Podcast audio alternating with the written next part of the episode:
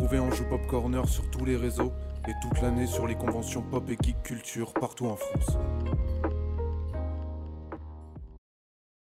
Vous allez écouter l'interview par Kerem Hassan de l'autrice et créatrice Émilie Chiki. Cette interview a été enregistrée lors du salon Japan Addict Z qui a eu lieu le week-end du 30 et 31 octobre 2021. C'est toujours la Japan Addict Z à Strasbourg. Je suis avec Émilie qui tient le stand euh, Émilie Chiki et qui présente du coup l'art du Furoshiki. Voilà, je l'ai prononcé à la japonaise. Bonjour Émilie. Bonjour.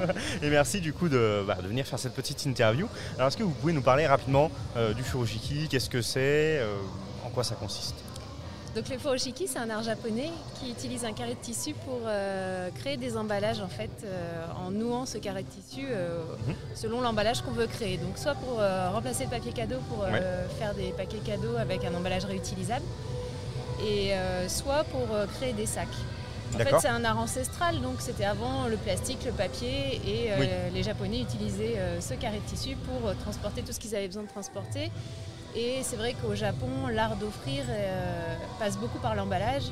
Et donc, euh, et donc l'utilisation de ce carré de tissu aussi pour emballer les cadeaux était important parce que ça fait un cadeau euh, esthétique. Il y a beaucoup de dans, cette tradition, il y a vraiment le fait d'offrir plus que le plus que finalement ce qu'il y a à l'intérieur. C'est ça. Au Japon, en fait, quand on offre un cadeau, il faut faire attention à la valeur du cadeau qu'on offre parce qu'il ne faut pas gêner la personne. Euh, parce qu'elle va se sentir obligée de nous offrir un cadeau de la même valeur. Donc en fait, les Japonais souvent ils mettent beaucoup de valeur dans l'emballage hmm. plus que dans le cadeau. Et je trouve c'est intéressant aussi euh, nous maintenant parce que quand on offre un cadeau, on ne sait pas toujours quoi offrir. Les gens ont tout ce qu'il faut et tout ça. Et donc euh, se dire que finalement c'est l'emballage et l'attention qu'on y met dans le cadeau plus que la valeur hmm. en elle-même. En tout cas, c'est euh, la valeur du cadeau et la valeur de l'emballage et de l'attention qu'on y a mis. Et je trouve que ça a beaucoup de sens en fait euh, aussi chez nous. Tout à fait. Ah ouais, complètement. on est en plein dedans là. Voilà. et du coup, ici à Japan XZ, donc vous proposez à la fois de découvrir ça et aussi vous proposez les tissus. Alors, est-ce que le tissu c'est quelque chose de particulier ou euh, on peut, enfin, c'est quoi les contraintes pour se lancer là-dedans Alors, c'est particulier et finalement c'est aussi assez facile et assez ouvert. Euh, c'est particulier si on veut euh, exercer le furoshiki dans, dans sa globalité, c'est-à-dire que c'est à la fois un emballage cadeau, mais ça peut aussi faire un sac. Oui. Donc c'est vrai que le tissu, il faut qu'il soit à la fois assez souple pour faire des jolis nœuds et assez solide pour faire un sac.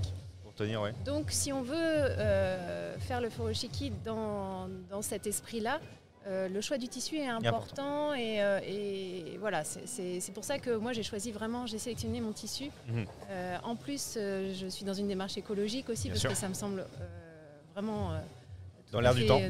Dans, l'air du temps et puis ça va vraiment avec le furoshiki. Oui. Et, donc mon, coton, mon, tissu est en coton biologique, donc de la matière naturelle. Pense à la fin de vie en fait, c'est pas du polyester, le polyester ça reste du plastique. Euh, et, coton biologique, tissé éteint en France aussi, parce que ça ne me semblait pas forcément cohérent d'importer du tissu du Japon, même si le tissu du Japon est, superbe et que j'en ai aussi.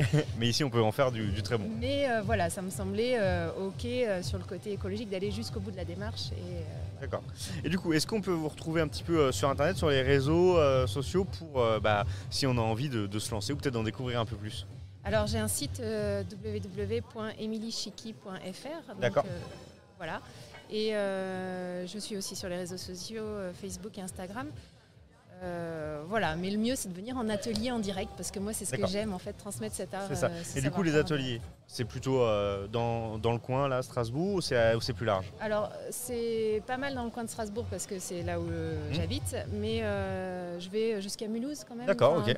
L'Alsace, voir la Moselle, et les dates, du coup, sont annoncées enfin, quand vous êtes présent sur une convention ou en tout cas pour faire un atelier, c'est annoncé sur le site internet ou sur les réseaux? Euh, Oui, beaucoup sur les réseaux plus. Et, euh, voilà, après, je propose aussi des ateliers à domicile ou euh, dans des associations ou voilà, quelqu'un qui veut mettre ça en place, c'est quelque chose de possible. C'est un projet qui est, envisageable. Ok, très bien. Et eh ben, le rendez-vous est pris pour ceux qui, que ça intéresse. Merci beaucoup, en tout cas. J'espère qu'on aura fait découvrir ces choses-là à, plein de personnes. je ne sais pas. Super. Merci beaucoup et bon salon. À bientôt. Merci d'avoir écouté Ange Pop Corner. Retrouvez tous nos podcasts sur vos plateformes préférées et retrouvez-nous toute la semaine sur Twitch.